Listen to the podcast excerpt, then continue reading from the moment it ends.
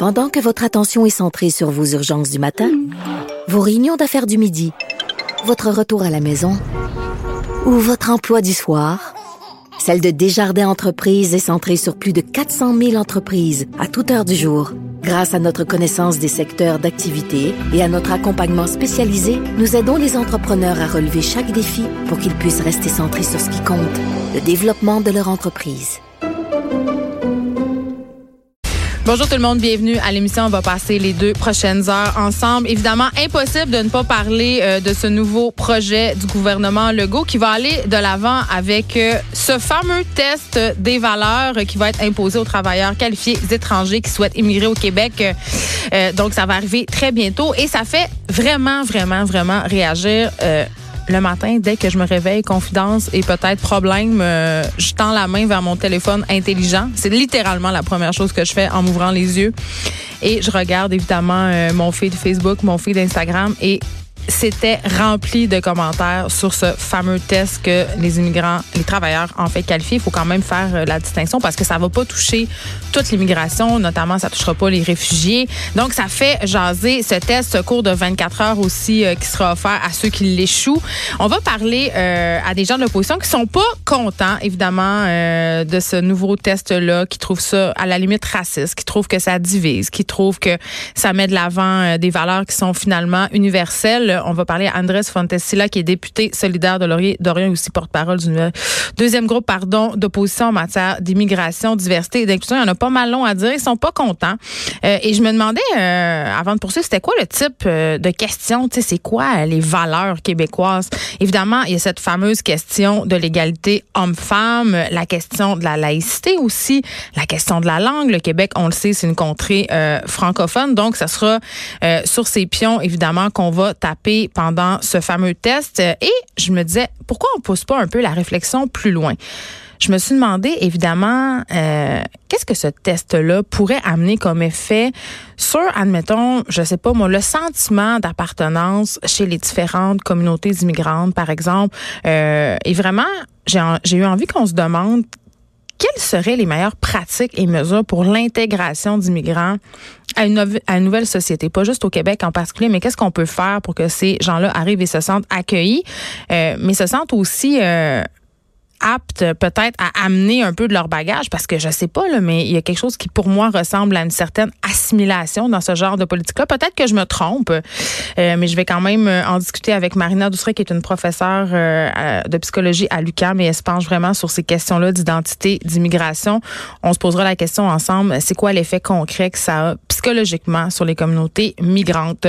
Aussi, évidemment, on se parle de cannabis aujourd'hui parce que il va falloir avoir 21 ans dès janvier prochain pour consommer euh, du cannabis, des produits issus du cannabis au sud. Euh, le projet de loi 2 euh, resserre l'encadrement de la substance, puis ça a été adopté par l'Assemblée nationale hier. Et là, on le sait, mais je vous le rappelle quand même, l'âge légal pour consommer du cannabis a été fixé à 18 ans par le gouvernement fédéral. Et là, le gouvernement Legault, en, choisissant de monter l'âge légal pour en consommer, mais quand même, on devient la, la province la plus restrictive hein, en matière de consommation de cannabis. Est-ce que c'est vraiment une bonne chose? Tu sais, on avait la semaine passée une experte qui a participé à un gros dossier dans la revue scientifique de l'ANSET. Euh, elle faisait partie d'un panel d'experts et dans ce dossier-là, on, on essayait un peu de demander à la communauté médicale, puis aussi euh, aux populations euh, en général de changer leur vision, de changer leur approche par rapport à la consommation de drogue, pas juste le cannabis, mais en général. Donc, est-ce qu'en étant restrictif, parce qu'on le sait, une de nos craintes, une de notre psychose collective sur le cannabis, c'est que les jeunes en consomment plus qu'avant. Puis les chiffres nous démontrent que depuis la légalisation, il n'y a pas eu nécessairement une augmentation de la consommation chez les jeunes.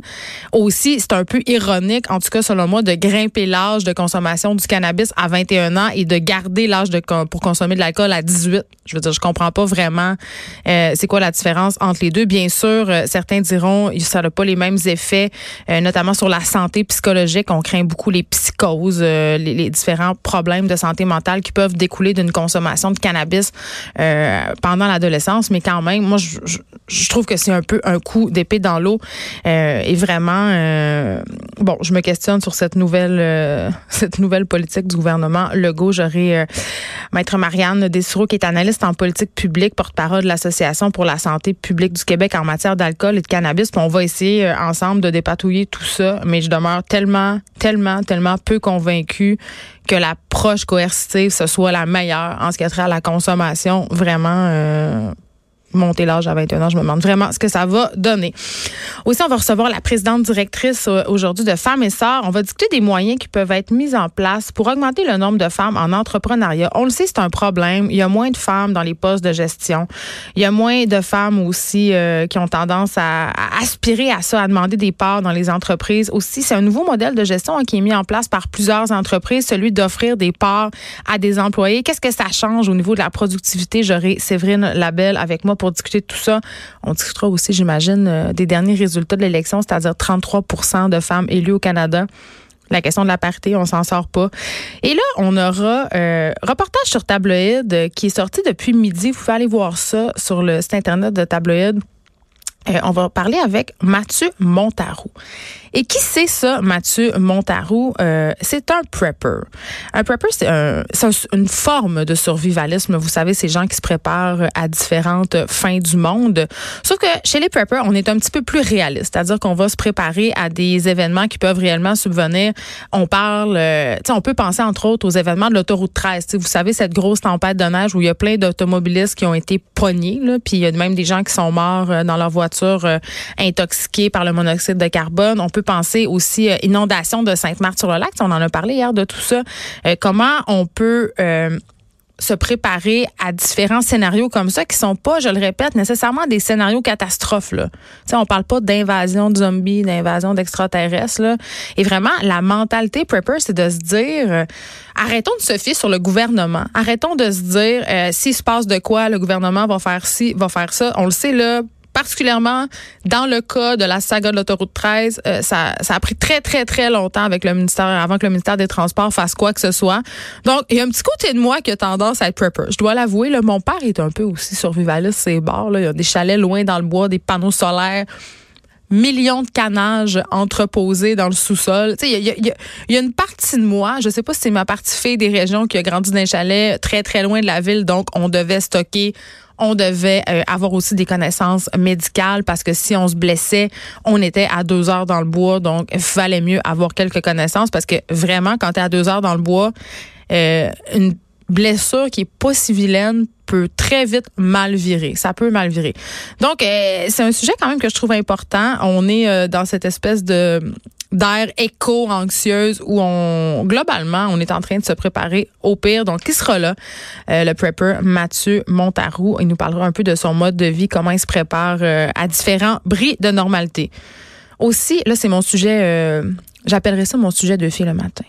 OK? C'est pas péjoratif, là. Moi, j'adore ça de fille le matin.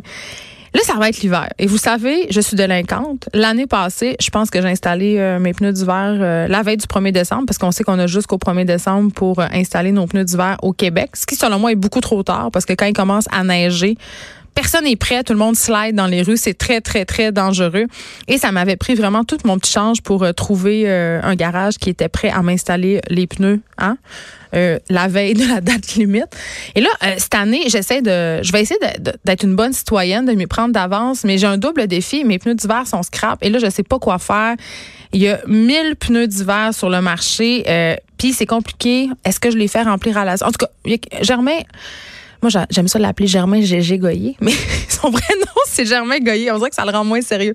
Euh, vous le connaissez, euh, Germain participe au guide de l'auto. Il y a aussi un podcast ici à Cube Radio sur, euh, évidemment, les chars. Et il sera là, il va venir en aide, il va venir m'aider et vous aider à choisir vos pneus d'hiver parce que je le sais, là, tout le monde est là-dedans. Tout le monde est là-dedans en ce moment. On se casse la tête et on essaie d'avoir un rendez-vous dans un garage.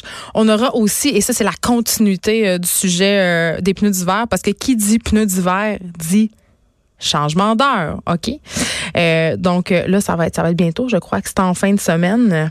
Hein? Ça va être le changement d'heure. Et j'ai déjà parlé avec Vanessa destinée à de nombreuses, nombreuses reprises, OK? De la pertinence ou pas du changement d'heure. Ce sera le sujet de notre collaboratrice Joannie Gontier aujourd'hui. Il y a des pays qui, euh, qui l'ont supprimé. Hein. En Europe, ça n'existe plus. Il n'y a plus de changement d'heure. On dirait que moi, je serais de cette école-là.